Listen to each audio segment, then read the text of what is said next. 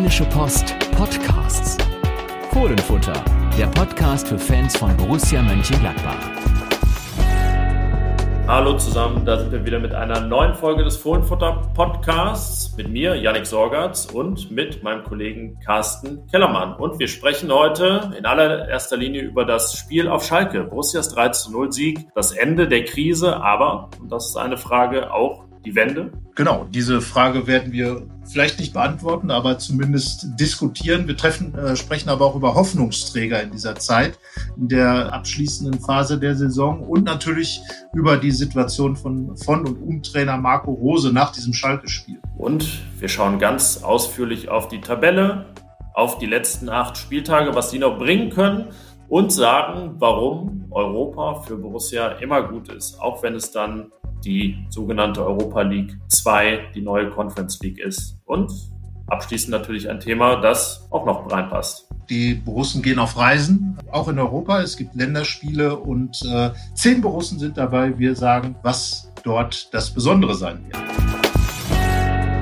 Ja, Janik, wir haben das Spiel auf Schalke im Fernseher gesehen. Hanna Gobrecht war auf Schalke im Stadion und du hast am Ende geschrieben, ein wichtiger Sieg, aber noch nicht definitiv die Wende. Aber was war eigentlich los auf Schalke? Ja, war ein bisschen gereimt. Wir haben gesagt, das Krisenende, aber noch nicht die Wende. So kann man es, denke ich, beschreiben. Denn zur Wende fehlte der richtige Gegner, würde ich fast sagen. Denn bei allem Respekt vor dem FC Schalke ähm, muss man einfach so deutlich und ehrlich sein. Ja, wenn Borussia nochmal ein Fußballspiel gewinnen wollte in dieser Saison nach sieben Niederlagen in Folge, dann doch dieses, das sicherlich zur richtigen Zeit kam. Natürlich, ich kann es verstehen, dass sich da kein Trainerspieler von Gladbach nachher hinstellt und sagt, das war genau der richtige Gegner für uns. Aber es war so, Borussia hat das, was sie ausnutzen musste, gut ausgenutzt hat letztendlich nichts anbrennen lassen, nur einen Schuss aufs Tor zugelassen. Von daher alles in Ordnung, aber so richtige Bonuspunkte kann man gegen Schalke ja auch nicht holen. Deswegen war das einfach der klassischste Pflichtsieg, den man so landen kann. Das ist passiert. Damit ist dieser Bann gebrochen, die Niederlagenserie beendet. Aber alles weitere, und darüber werden wir in dieser Folge auch ausführlicher sprechen, werden wir dann erst in den kommenden Wochen sehen. Aber da fragen wir uns natürlich trotzdem, auch wenn der Gegner schlecht war, was war bei Borussia besser? Denn äh, wir hatten ja auch schon beim vorigen äh, Spiel in Augsburg gedacht, da kann was gehen. Augsburg war jetzt auch kein Gigantengegner, klar, im Vergleich wie Schalke nicht so problematisch im Moment. Aber äh, was war denn auf Schalke besser genau? Warum hat Borussia gewonnen? Und da würde ich ganz einfach sagen, sie war konsequent. Sie hat drei Tore geschossen. Die Antwort ist ja manchmal ganz einfach im Fußball, oder reicht das nicht? Äh, ja, gut, das mit dem Torschießen ist natürlich sehr, sehr banal, aber diese Konsequenz, ähm, die du erwähnst, die ist schon entscheidend in dem Fall, würde ich sagen. Die sah man eigentlich mit am besten auch gleich im 1-0 von, von Lars Stindl, der dann, so muss man es ausdrücken, den Ball einfach ins Tor geknallt hat unter die Latte, als er da vor seinen Füßen lag. Wie er da hingekommen ist, ist natürlich auch wieder so eine Sache. Einerseits durch eine gute Vorbereitung. Benze Baini auf Tyram, der mit einem Dribbling an der Grundlinie da so reingekurft in den Strafraum, aber dann ja ein paar Schalker Vorlagengeber involviert. Aber dann lag er da vor Lars Stindels Füßen und da war dann diese Konsequenz da, wirklich gar keine Zweifel zu lassen, dass er dieses Tor machen will und machen wird. Hat er getan und das ist natürlich dann gerade in so einem Spiel gegen Schalke das Beste, was passieren kann nach 15 Minuten. Aber dann kommen wir so ein bisschen zu dem Haken. Es hat dann ja immerhin 48 weitere Minuten gedauert bis zum 2 zu 0 und bis dann so jegliche Gefahr dann auch gebannt war. Ja, und äh, du hast gerade schon die Entstehung des ersten Tores angesprochen äh, und dann auch das, was folgte, eben diese, diese Minuten oder diese lange Zeit bis zum 2 zu 0. Und das sind ja zwei Gladbach-Klassiker in dieser Saison. Zum einen diese, dieses Hereingehen in den Strafraum über den Flügel. Wir haben das schon in Leipzig gesehen, äh, als auch da was dann ging an der, an der, an der äh, Grundlinie. Da gab es dann den Elfmeter für Brell Embolo, jetzt die Vorlage von Markus Thuram. Und Lars Stindl hat ja dann das gemacht, was wir eigentlich auch gefordert haben. Wir hatten ja geschrieben, so, mach es mal wie De Bruyne, einfach den Ball reinknallen. Und äh, De Bruyne hat das sicherlich äh, mit einem etwas höheren ästhetischen Wert getan beim, zwei, beim 1 zu 0 von Manchester gegen Gladbach. Aber jetzt einfach dieses dieses Tor zu schießen, dieses, dieses befreiende Tor zu schießen. Da Stindl hat es ja in Augsburg nicht geschafft, hat den Elfmeter da doch relativ kläglich vergeben. Und ich fand, dass in diesem Schuss irgendwie dieser ganze Frust, der sich bei ihm selber auch angestaut hat. Er hat ja dann nicht nur den Elfmeter verschossen, sondern auch in Manchester einen entscheidenden Ballverlust vor dem 0 zu 1 gehabt beziehungsweise den Zweikampf nicht stabil genug angegangen und dann eben De Bruyne ins Spiel kommen lassen auf diese Art. Aber äh, jetzt hat er einfach dieses Tor geschossen und das war ja alles, was, was nötig war gegen Schalke. Frühzeitig in Führung gehen und denen damit gleich den Zahn zu ziehen, den Schalkern. Und äh, das war wichtig. Äh, natürlich, klar, dann muss man eigentlich direkt, und das hätte man von Manchester ja lernen können, innerhalb weniger Minuten das Spiel dann auch zumachen mit dem 2 zu 0. Manchester hat Gladbach vorgemacht. Gladbach hat es dann spät erst nachgesetzt, hat in der zweiten Halbzeit dann noch die beiden Tore gemacht, wobei das dritte Tor war ja hauptsächlich auch ein Eigentor. Aber ähm, ja, insgesamt äh, dann spricht das Ergebnis dann für Gladbach alles richtig gemacht gegen einen Gegner, gegen den man natürlich auch eigentlich nur was falsch machen konnte. Ja, ich habe es gesagt, ein Schuss aufs Tor des FC Schalke, den musste Jan Sommer auch halten, hat er gut gemacht, aber ansonsten wäre es ja der Klassiker gewesen, na, ob sich das nicht bald recht und dann der Ausgleich fällt. Ähm, aber diese Sorge musste man sowohl im Stadion als auch vor dem Fernseher als auch auf dem Platz wahrscheinlich eher nicht haben. Das spricht dann in erster Linie gegen Schalke, ähm, nicht unbedingt für Gladbach. Ich fand so dieses 2 zu 0 hatte irgendwie auch eine gewisse Ästhetik, dieser Eckball von Jonas Hofmann, weil er einfach optimal geschlagen war auf den kurzen Pfosten, weil Stefan Leiner den so reinmacht in die kurze Ecke, wie man ihn reinmachen muss. Und es ja auch eine wunderbare Kopie war eines Tores, das die beiden schon mal in Köln im Derby im Hinspiel so produziert haben.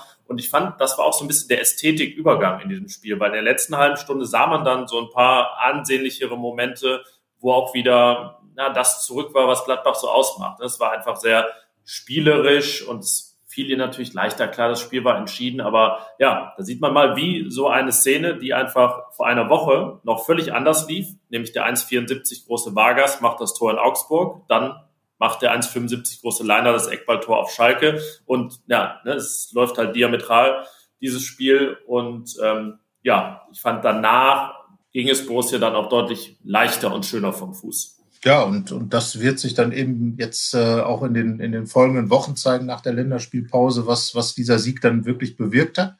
Die Tore in Schalke, die ersten beiden waren auf jeden Fall eine Befreiung, das hat man gemerkt. Ich fand auch, dass dann das spielerische Moment deutlich mehr zu sehen wieder war, dass, dass Gladbach sich dann wieder ein bisschen äh, zu sich selber gefunden hat. Und ähm, natürlich, nach so einer Niederlagenserie muss man sich dann wirklich mit kleinen Schritten herantasten Schalke dann der optimale Gegner. Wenn man jetzt gerade bei Bayern gespielt hätte, wäre es wahrscheinlich etwas schwieriger geworden. Und äh, da muss man aber jetzt nichtsdestotrotz den Schwung, diese Sieg ist ein Sieg, äh, das hat Dieter Hecking ja einmal gesagt, nichts ersetzt Siege. Und äh, dann ist es auch am Ende egal, wo du ihn schaffst, äh, bei Schalke oder vielleicht auch beim Regionalligisten im Pokal oder bei äh, gegen Bayern München oder Borussia Dortmund. Am Ende muss man was Gutes draus machen. Wir erinnern uns, nach den Bayern-Siegen gab es ja oft schlechte Phasen. Das sollte jetzt nicht mehr kommen und äh, da darf man, glaube ich, sehr gespannt sein. Auf Schalke auf jeden Fall fand ich äh, diese Konsequenz entscheidend, die da war und die auch Lars Stindl bei seinem, bei seinem Tor einfach gehabt hat. Er wollte, dass dieser Ball im Tor liegt und er hat ihn eben reingemacht. Das ist dann auch der Lars Stindl, den wir kennen. Und äh, so ist er für mich dann natürlich auch und da wechseln wir jetzt vielleicht mal zum zweiten Punkt unserer kleinen Liste, die wir uns gemacht haben. Einer der Hoffnungsträger. Ja, das stimmt. Äh, du, also Stindel können wir quasi damit abhaken. Das ist schon elaboriert. Jetzt, warum der auch einer ist. Ähm, bei mir ganz oben auf der Liste steht Rami Benzebaini. Ähm, wir haben über ihn geschrieben am Sonntag und die Überschrift heißt, sinngemäß oder auch ziemlich genau, dass wegen Benzibaini eigentlich ziemlich viele Clubs neidisch sein müssten auf Gladbach. So, er hat jetzt keine Galaleistung abgeliefert, in dem Sinne, dass er zwei Tore vorbereitet hat und noch einen in den Winkel gehauen und einen Elfmeter verwandelt und hinten äh, fünfmal wirklich einen Konter grätschend ähm, entschärft, so nicht. Aber er verkörpert halt etwas, worauf es jetzt, glaube ich, auch dann bis Saisonende ankommen wird. Einfach er ja, verkörpert dieses sich nichts gefallen lassen, gepaart dann einfach auch mit seiner ja, zielgerichteten Ästhetik im Spiel, seinen technischen Fähigkeiten einfach ein Paket, auf das Gladbach ähm, sehr stolz sein kann, mit dem man sehr zufrieden sein kann und wo ich sage, das ist ja, also Linksverteidiger ist ja so irgendwie die Achillesferse vieler Mannschaften und viele haben Probleme da, einen herausragenden zu finden. Gladbach hat ihn definitiv hat ja auch schon in Spielen ähm, in, der, in der Niederlagenserie wirklich gute, gute Partien abgeliefert gegen Dortmund im Pokal. Hätte fast den Ausgleich geschossen. Da war, äh, waren auch ein paar sehr sehenswerte Grätschen bei. Gegen Leverkusen erinnere ich mich an äh, viele gewonnene Zweikämpfe und einen Sidan-Trick. eine Pirouette auf dem Ball, wo er dann eine Chance einleitet. Also ja, von dem, was er da gezeigt hat, will man auf jeden Fall mehr sehen bis Saisonende. Einziger Haken bei ihm, er ist gesperrt gegen Freiburg nach der Länderspielpause, aber danach hatte dann immer noch sieben Spiele. Wer steht denn bei dir noch auf der Liste außer Stindel? Ja, ich muss sagen, äh, Stefan Leiner, äh, der hatte ja bei uns im Interview vor dem Augsburg-Spiel äh, schon auch äh, klare Kante gezeigt, hatte ganz klar gesagt, wir brauchen nicht nur einen Sieg, wir müssen eine Serie starten. Jetzt hat er auf Schalke mit seinem Kopfballtor aktiv dazu beigetragen und ich glaube einfach, dieses Kopfballtor äh, eines Spielers, der jetzt nicht gerade prädestiniert ist, Kopfballtore zu erzielen, äh, zeigt einfach, dass das mit dem Willen, solche Dinge zu tun und dann auch eben am richtigen Fleck zu stehen, wenn der Ball kommt und, und äh, Dinge, die einstudiert sind, dann auch umzusetzen. Und dann natürlich auch mit dem Kampfgeist, den du äh, bei Rami Benzebaini ja schon herausgehoben hast, den hat Stefan Leine auch. Sicherlich ist Benzebaini der komplettere Spieler, der technisch versiertere Spieler, der insgesamt ähm, ich wundere mich immer, dass, dass Benzebaini gar nicht bei den großen Vereinen so auf der, auf der Liste ist, zumindest offiziell oder, oder in der Öffentlichkeit, weil, weil das ist eigentlich ein Spieler, den äh, würde ich mir als ersten tatsächlich auch holen aus Gladbach, wenn ich, wenn ich einen brauchen würde. Aber wir wollen natürlich auch keinen hier irgendwie auf die Fährte setzen. Aber Stefan Leiner ist für mich einer, der jetzt gerade in dieser Zeit, wo es ja auch darum geht, nochmal so diesen letzten äh, Wochen äh, mit Marco Rose äh, in, in dessen äh, Stil da umzusetzen, einfach der, der das transportiert.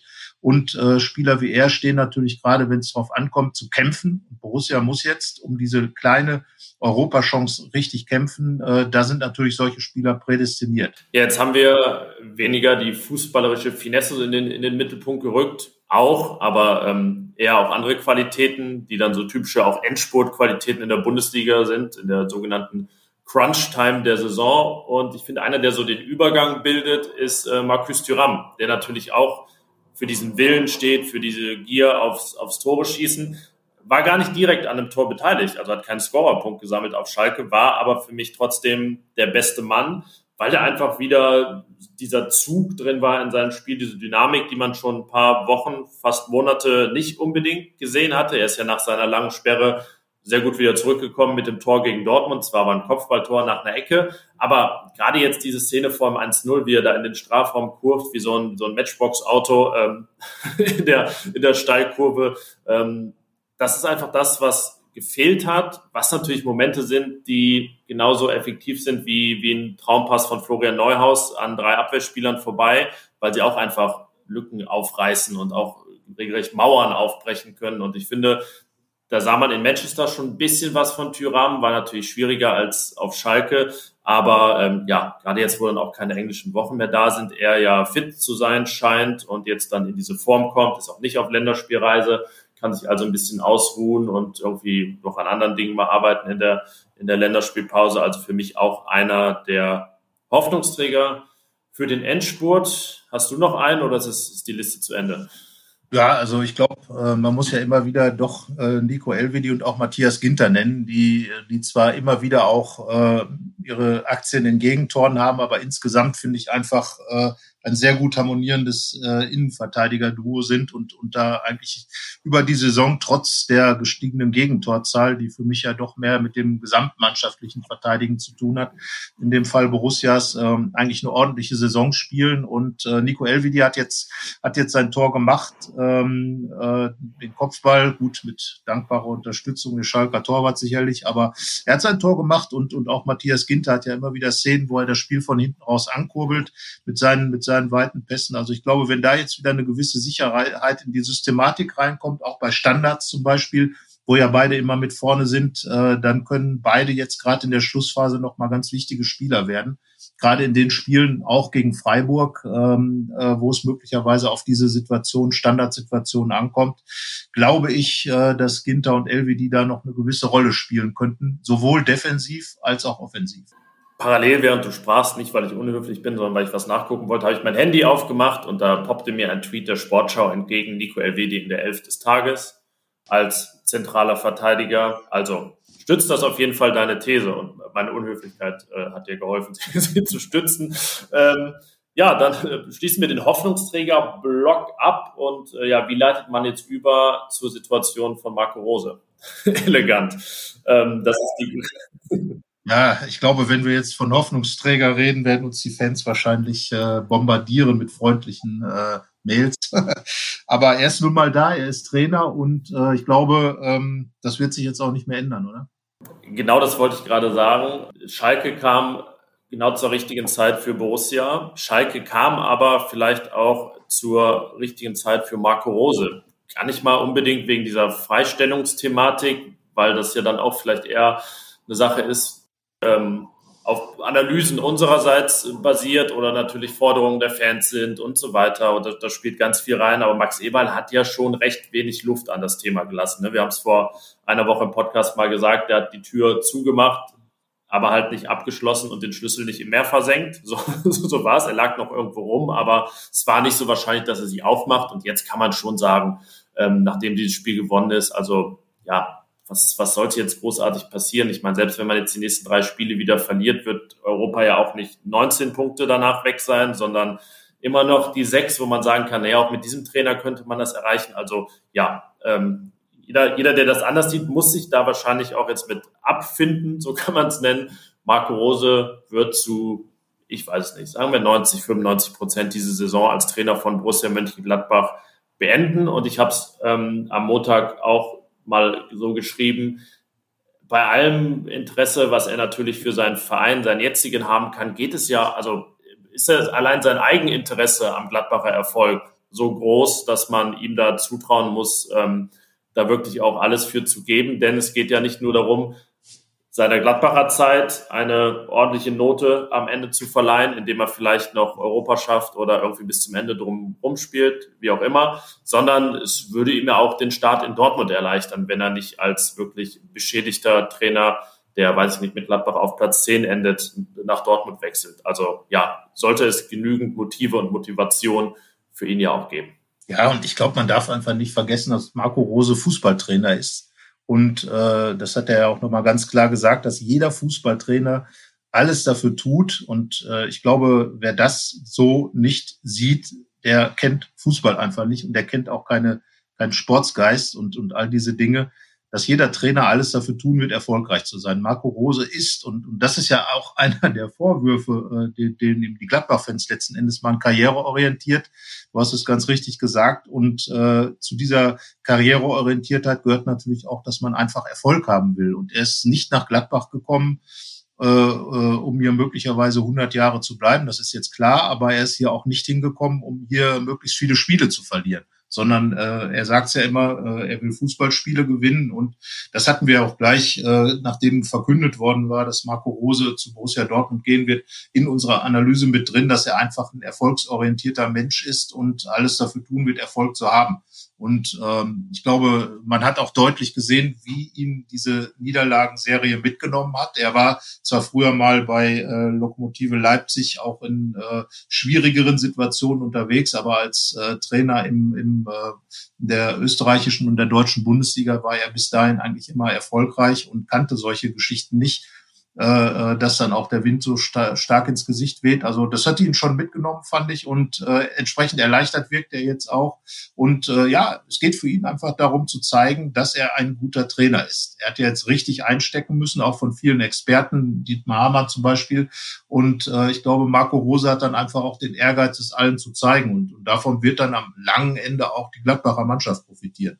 Ja, das denke ich auch. Und es ging ja häufiger auch jetzt in den vergangenen Wochen, also es war ja zweigeteilt. Es ging natürlich viel um das Sportliche, was sich wie entwickelt hat in den vergangenen Monaten. Haben wir auch mal darauf hingewiesen, dass ja es gar nicht primär um diese sieben Niederlagen ging, sondern ja auch um eine Phase, die jetzt schon ja, mehr als 20 Spiele eigentlich zwischen den beiden Schalke-Spielen andauert, wo man wirklich nur einen Punkt im Schnitt geholt hat, was ja eher Richtung Abstiegskampf geht. Da waren harte Gegner dabei, aber es war auch ein Pokalspiel in Elversberg dabei, deswegen kann man das schon aufheben. Und Borussia hat ja nun auch gegen Top-Mannschaften in der Bundesliga gewonnen, deswegen muss man jetzt auch nicht Man City und Real immer so auf den äh, fußballerischen Olymp heben. Naja, und dann ging es halt um diese Dynamik, die in die Sache reinkam, wo man wo es gar nicht darum ging, dass das jemand absichtlich verursacht hat, sondern weil, weil sie sich ja oft gar nicht vermeiden lässt im Fußball, dass dann doch eine gewisse Unzufriedenheit bei Spielern da ist, dass der Trainer jetzt nicht die komplette Kabine verloren hat, aber dass halt so ein, ja, ach, weil so ein latenter Schleier über allem ist, der dann vielleicht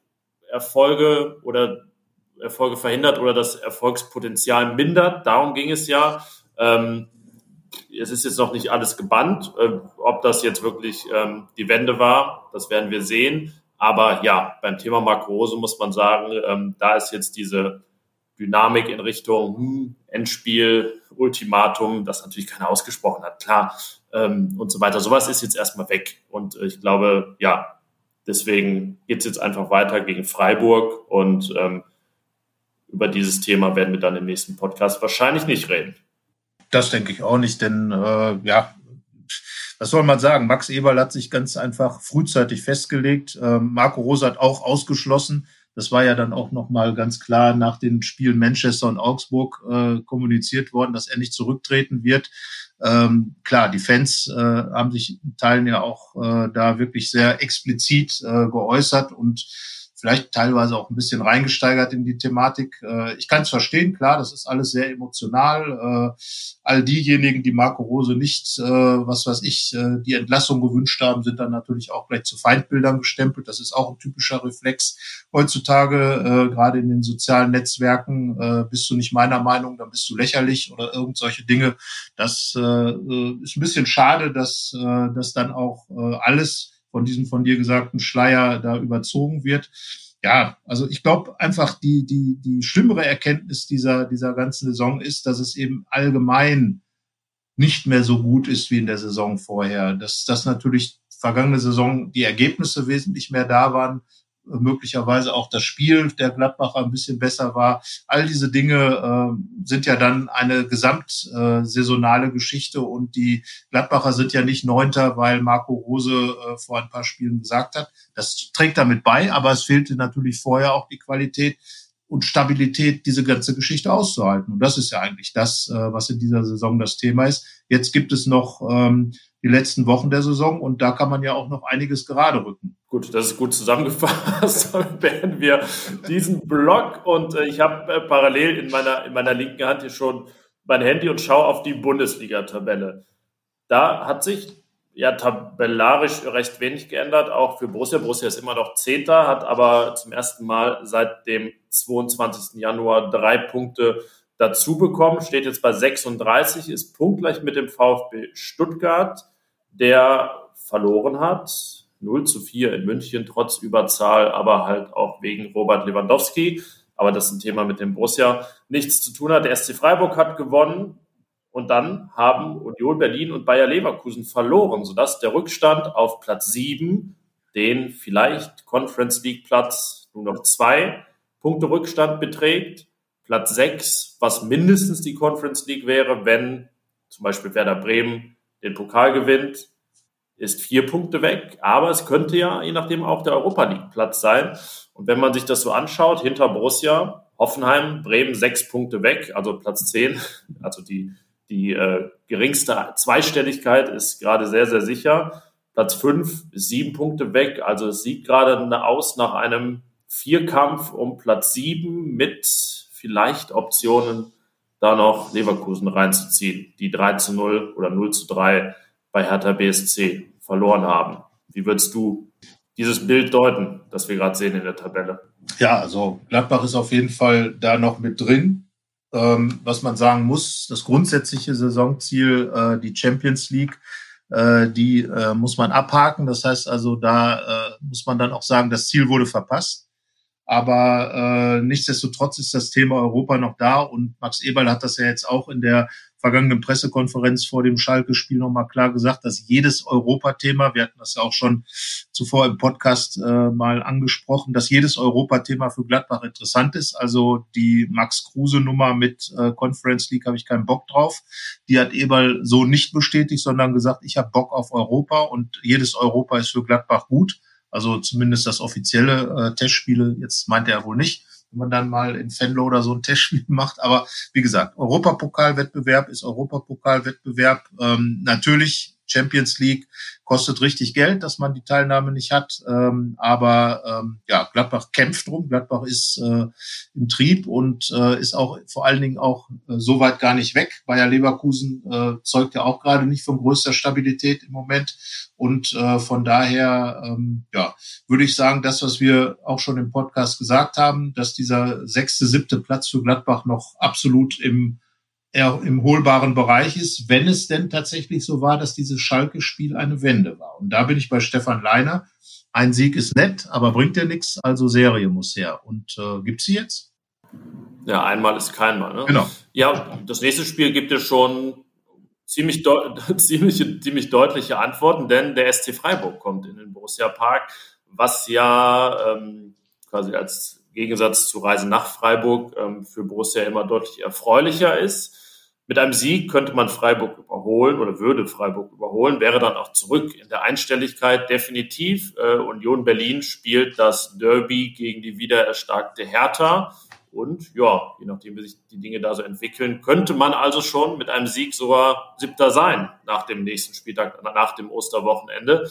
Ähm, ja, und es kann natürlich eigentlich auch nichts anderes geben, als genau so aus dieser Länderspielpause zu kommen, mit einem Sieg gegen Freiburg. Nicht direkt wieder irgendwelche Fragen aufkommen lassen, sondern, naja, zwei ist jetzt noch keine Serie, aber zwei ist so der Beginn eines kleinen Seriechen.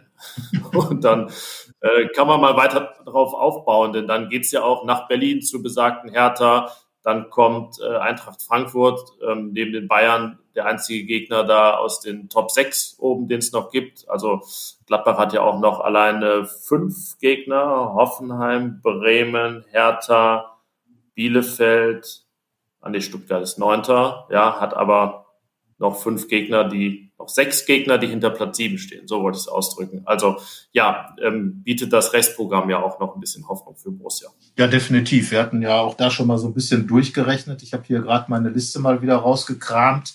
Äh, da stehe ich im Moment bei minus drei, weil ich hatte tatsächlich mit einem Auswärtssieg in Augsburg gerechnet. Ähm, habe aber da nur ein Unentschieden zu Hause gegen Freiburg eingepreist, wie man neudeutsch so schön sagt. Und äh, ja, Gladbach jetzt einen Heimsieg gegen Freiburg dann schaffen würde, dann wäre man, was meine Rechnung angeht, äh, weitgehend im Soll. Ähm, 18 bis 20 Punkte hatte ich und das sollte ja dann Platz 6, Platz 7, je nachdem, wie die anderen sich so äh, verausgaben, da dann auch noch mal hinkommen. Und äh, ja, ich glaube, es wird einfach ein ganz spannendes Rennen bis zum Ende, ähm, wenn die Gladbacher jetzt eine annähernde Stabilität wieder hinbekommen und äh, tatsächlich aus diesem Schalke-Spiel äh, nicht nur ein Ende der Serie, sondern die Wende zum Besseren machen, zum Guten äh, will ich jetzt noch nicht mal sagen, sondern zum Besseren. Äh, dann könnte da noch was drin sein, weil ich glaube, jetzt gerade die, die Endphase der Saison wird noch die ein oder andere Überraschung äh, parat haben ähm, ich meine zum Beispiel Hoffenheim äh, kommt noch nach, äh, wird noch ein Gegner sein, äh, das im Moment Riesenprobleme hat. Werder Bremen ist auch sehr wankelmütig. Äh, zu Hause gegen den VfB Stuttgart, das sind einfach Spiele in Aufsteiger, dass man, äh, da sollte man punkten. Ähm, ja, äh, zu Hause gegen Freiburg, äh, vergangene Saison dieses 4 zu 2, eins der Lieblingsspiele von, von Marco Rose und äh, ich glaube auch wirklich eins der unterhaltsamsten Spiele. Ähm, weil beide Mannschaften dazu beigetragen haben. Und dann natürlich äh, das Spiel beim FC Bayern äh, als, ja, das muss man sagen, Bonusspiel, aber auch da hat Gladbach ja in den vergangenen Jahren immer mal wieder überrascht. Also wir wollen jetzt nicht hier äh, den großen Positivbär raushängen lassen, aber ich finde, ähm, man muss jetzt auch nicht äh, total schwarz sehen, sondern einfach mal dieses Freiburg-Spiel wird für mich tatsächlich äh, ein absoluter Wegweiser sein, wie wichtig und wie gut dieser Schalke-Sieg wirklich getan hat ich sage, ich bin die ganze Zeit sehr unhöflich heute und suche Sachen auf dem Handy. Ich habe nämlich schon mal gleich die Liste der Länderspiele der Borussen rausgesucht. Und aber zum Abschluss dieses Blogs die Frage: ähm, Wir haben zum Ende der Hinrunde, ich weiß nicht, ob es drei, es war glaube ich drei Spiele vor dem Ende der Hinrunde. Borussia hatte 21 Punkte. Da haben wir das äh, Projekt 30 ausgerufen, weil wir gesagt haben, 30 Punkte, das wäre so Champions League Kurs. Wäre es damals auch gewesen. 28 wurden es. Das war für die Hinrunde, die ja auch nicht unproblematisch war in einigen Phasen, dann in Ordnung. Jetzt hat Borussia 36 Punkte, sind noch acht Spiele. Ähm, das Projekt zweimal 30, sprich 60 Punkte ist theoretisch noch möglich, aber wir wollen es jetzt nicht hinsetzen und acht Siege fordern. Ähm, aber was, was sonst? Ähm, Projekt 50 müsste es ja schon sein. Das wären dann 14 Punkte. Man könnte auch sagen, Projekt noch fünf Siege. Das könnten diese acht Spiele auch hergeben, was, ja, ich meine, du hast ja schon gesagt, was du da auf deiner Liste stehen hast, aber ähm, so in der Größenordnung muss man sich am Ende auch bewegen, oder? Wenn man darüber spricht, was Borussia da noch hinlegen sollte, um die Saison zu einem versöhnlichen Ende zu führen. Ja, definitiv. Wir hatten ja schon mal die Martin Stranzel-Rechnung äh, angesprochen. Der hatte vor einigen Jahren mal die 25 Punkte pro Halbserie äh, definiert als, als Ziel für Borussia Mönchengladbach, was dann im 50er-Bereich liegt und dann am unteren Zipfel Europas sozusagen stattfindet, je nachdem. Und äh, da aus diesem 50er-Modus sollte Borussia dann ja entwachsen sein. Wir hatten für die vergangene Saison äh, äh, den Schnitt äh, von 60 Punkten aus den letzten beiden Spielzeiten. Von daher irgendwo dazwischen sollte es dann schon ankommen. Und wenn ich dann meine vom Augsburg-Spiel hochgerechneten äh, 18 bis 20 Punkte nehme, dann kommt man eben auch dahin. Ähm, äh, irgendwas, also wenn man jetzt beispielsweise noch äh, 17 Punkte holt, dann würde man ja so in den äh, 53er Bereich kommen und ja, damit damit hat man dann einfach die Chance irgendein Europa zu erreichen und äh, ist natürlich das äh, klar abhängig auch von der Entwicklung bei anderen Clubs, aber ich glaube in, insgesamt sieht man gerade in dem Bereich der Tabelle auch, dass die Stabilität äh, nicht wirklich da ist. Also von daher nicht nicht nur bei Gladbach äh, und wenn Gladbach jetzt eben wieder ein bisschen stabiler wird und wir erinnern uns vergangene Saison äh, die, der Schlussspurt war dann ja auch stabil und dann hat man einfach am vorletzten Spieltag Leverkusen verloren, Berlin, Gladbach gewann in Paderborn, dann äh, das Ding zu seinen Gunsten gedreht und ähm, auch wenn, wie gesagt, einige Fans die Saison ja schon abgehakt haben, nicht mehr verfolgen, der Stecker gezogen ist und man sowieso nichts Positives mehr sehen kann, wollen wir doch mal sagen, also ich hätte schon noch äh, Lust auf einen schönen Endspurt und ein paar gute Fußballspiele, äh, ganz egal, äh, wie man das dann sehen will, weil dafür guckt man dann ja am Ende auch die Spiele und ähm, ja, gucken wir mal. Also ich sage, die Conference League oder die Europa League ist noch möglich und dafür muss Gladbach dann eben jetzt die Kurve bekommen haben. Es ist ja nicht so, dass Borussia immer nur einstellig war nach 2011, sondern sie hatte ja theoretisch am letzten Spieltag auch immer die Chance, noch europäisch zu werden. Das muss also jetzt auch das Ziel sein. Also wir haben gesagt, Freiburg und Stuttgart hat man noch im direkten Duell. Da kann man also aus eigener Kraft, wie man so schön sagt, vorbeiziehen. Und was Union angeht, haben die auch einfach noch ein boah, hammermäßiges Programm. Die spielen jetzt gegen Hertha, dann fahren sie zu den Bayern, dann kommt Stuttgart, dann geht's nach Dortmund, dann ist Bremen schon das einfachste Spiel und dann kommen noch Wolfsburg, Leverkusen und Leipzig zum Ende. Äh, ja, deswegen spricht das auch dafür, dass Union Berlin vielleicht nicht 15 Punkte holt im Endspurt der Saison und dementsprechend, ja, diese Kategorie, diese Größenordnung, die wir gerade benannt haben, Gladbach dann auf Platz 7 bringen könnte. Und ähm, ja, also wir sagen ja beide, ne? Europa ist immer gut. Und äh, ja, haben wir auch schon oft thematisiert, den Max Kruse, den, den wird und darf man in Gladbach nicht machen. Ich finde es auch immer noch wahnsinnig, wie er sich da geäußert hat. Also als Spieler von Union Berlin zu sagen, auf den Wettbewerb habe ich gar keinen Bock. Ähm, glaube, das könnte ihm dann auch noch um die Ohren fliegen irgendwann, wobei ich mir bei Union nicht so sicher bin, ob man da nicht tatsächlich sogar allgemein so denkt und sagt, äh, so einen Quatsch machen wir nicht mit, weil wir uns ja gerne auch mal als etwas anderer Bundesligist gerieren, was oft auch stimmt, aber ja auch viele stört. Aber das Fass machen wir jetzt am besten gar nicht groß auf. Nur ich glaube, wir sind uns einig, dass das schon eine merkwürdige Aussage von Max Kruse war. Ja, und vor allen Dingen ist, äh, finde ich, einfach äh, gar nicht einem Sportler entsprechend, wie eben schon gesagt. Man will ja immer das Optimum erreichen und äh, ich weiß jetzt nicht, ob man da in Köpenick äh, andere äh, Regelungen äh, getroffen hat, was auch den, den Erfolg angeht. Sicherlich hat Union Berlin grundsätzlich eine völlig andere Ausrichtung als Borussia Mönchengladbach.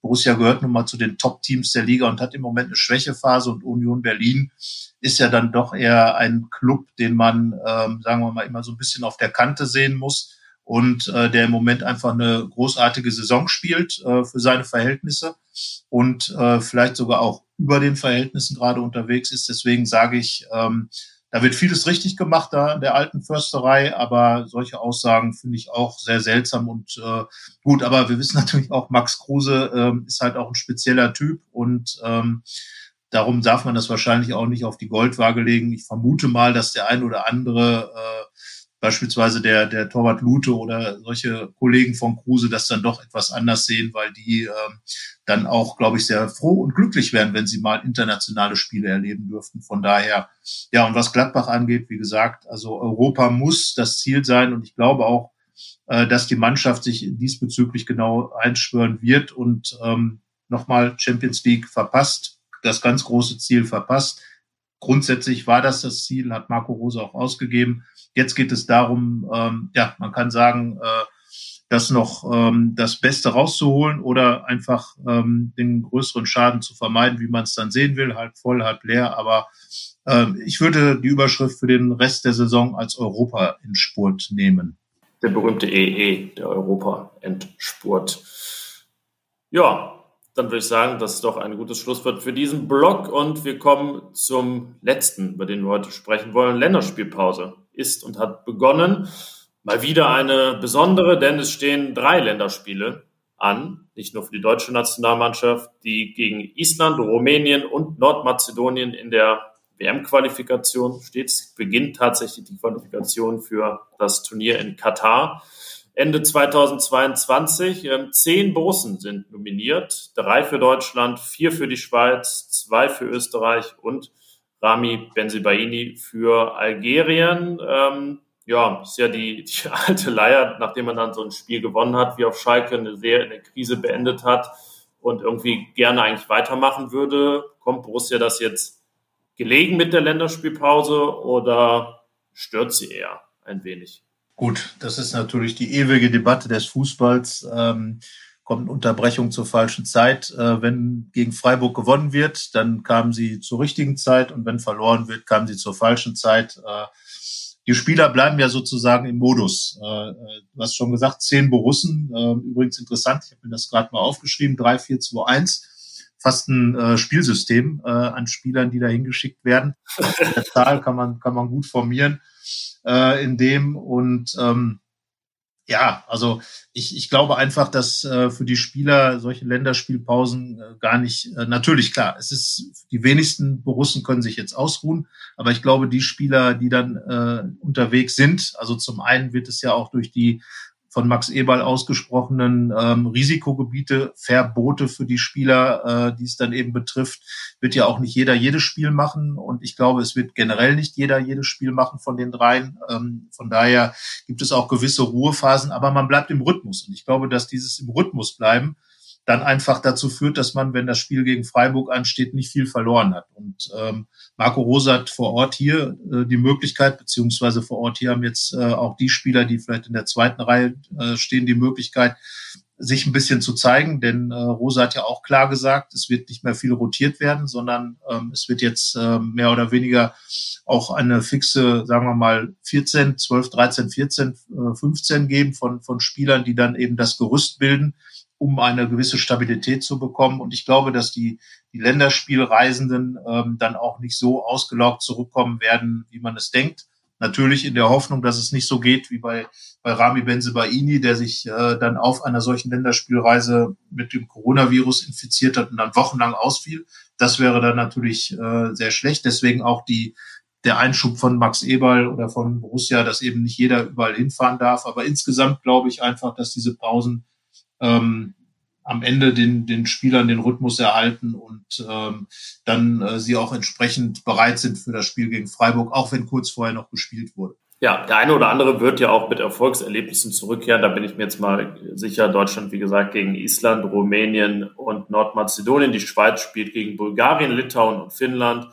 Österreich gegen Schottland, die Färöer Dänemark. Das ist sozusagen schon das Topspiel. Rami Benzebaini hat nur das äh, Quali-Spiel in der Afrika Cup Quali gegen Botswana am 29. März. Das könnten die schon qualifizierten Algerier auch schaffen. Von daher, ja, ist diese Luftveränderung vielleicht gar nicht so verkehrt für einige. Der einzige Haken, den ich mal so nennen würde, ist wahrscheinlich, dass ähm, die meisten dann auch am Mittwoch vor dem Freiburg-Spiel aktiv sind. Heißt eigentlich nur das Abschlusstraining haben werden gegen Freiburg. Aber ja, dann hebt sich vielleicht dieser Luftveränderungseffekt und der Belastungseffekt auf und dann ist es äh, einfach eine ganz normale Voraussetzung, um dieses Spiel gegen Freiburg anzugehen. Das dann aber ja, wie gesagt, auch erst in knapp zwei Wochen ist. So ist es. Also ich äh, glaube auch, dass, äh, dass die Spieler da äh, schon ihr Ding machen werden. Sie sind es ja auch gewöhnt. Ich meine, guck mal auf Matthias Ginter, der, der ja eigentlich alles spielt. Äh, Nico Elvedi spielt auch immer dann,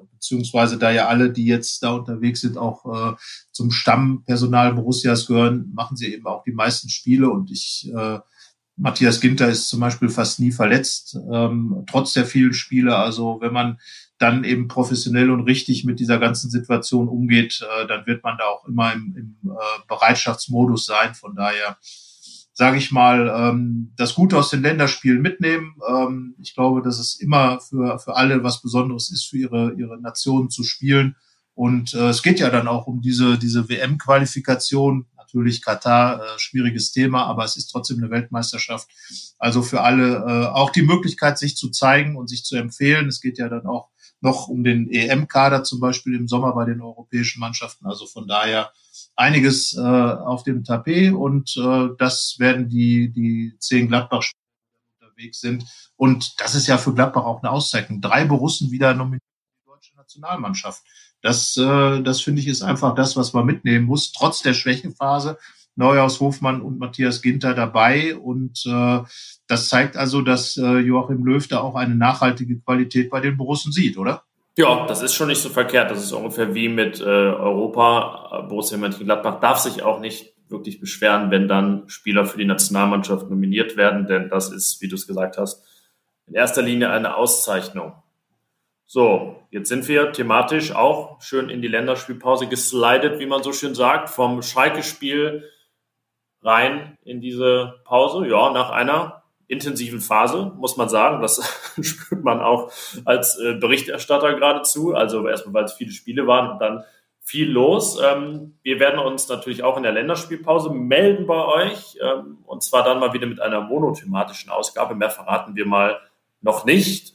Aber wir wollen vielleicht nochmal aufrufen, uns eine Mail zu schicken. Postkarten immer noch schwierig, weil die Redaktion im Lockdown sozusagen zu ist. Ähm, willst du mal die E-Mail-Adresse verkünden oder? Ich glaube, dass du das so hervorragend machst. Ich äh, beschränke mich lieber auf darauf, den Leuten zu sagen, schreibt ruhig, äh, gebt uns Anregungen, äh, sagt uns, äh, was euch stört. An Borussia, vielleicht auch am Podcast oder was ihr gut findet. Äh, wir haben viele nette Zuschriften auch immer wieder bekommen, äh, die sagen, äh, dass das, was wir hier von uns geben, was wir hier besprechen, was im Podcast so thematisiert wird, dass das gut bei den Leuten ankommt. Vielen Dank dafür. Also das macht natürlich uns auch immer Spaß, mal was Positives zu lesen. So ist es. Und dann kommt sie also nun, die ominöse E-Mail-Adresse. Sie lautet fohlenfutter at rheinische-post.de fohlenfutter.de. Fohlenfutter.rheinische-post.de. Wir freuen uns. Das hat Carsten ja klar gemacht, auch wenn er die Adresse nicht gerne verkündet, freut er sich auch.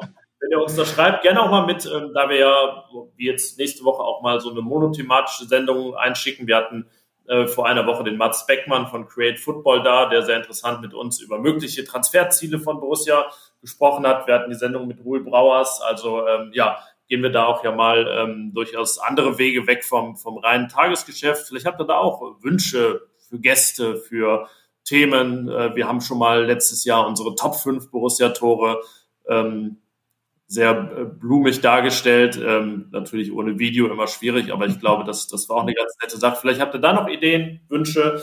Immer her damit. Und in dem Sinne, Carsten, würde ich sagen, klappen wir äh, das Laptop zu. Ähm, und beenden diese Folge.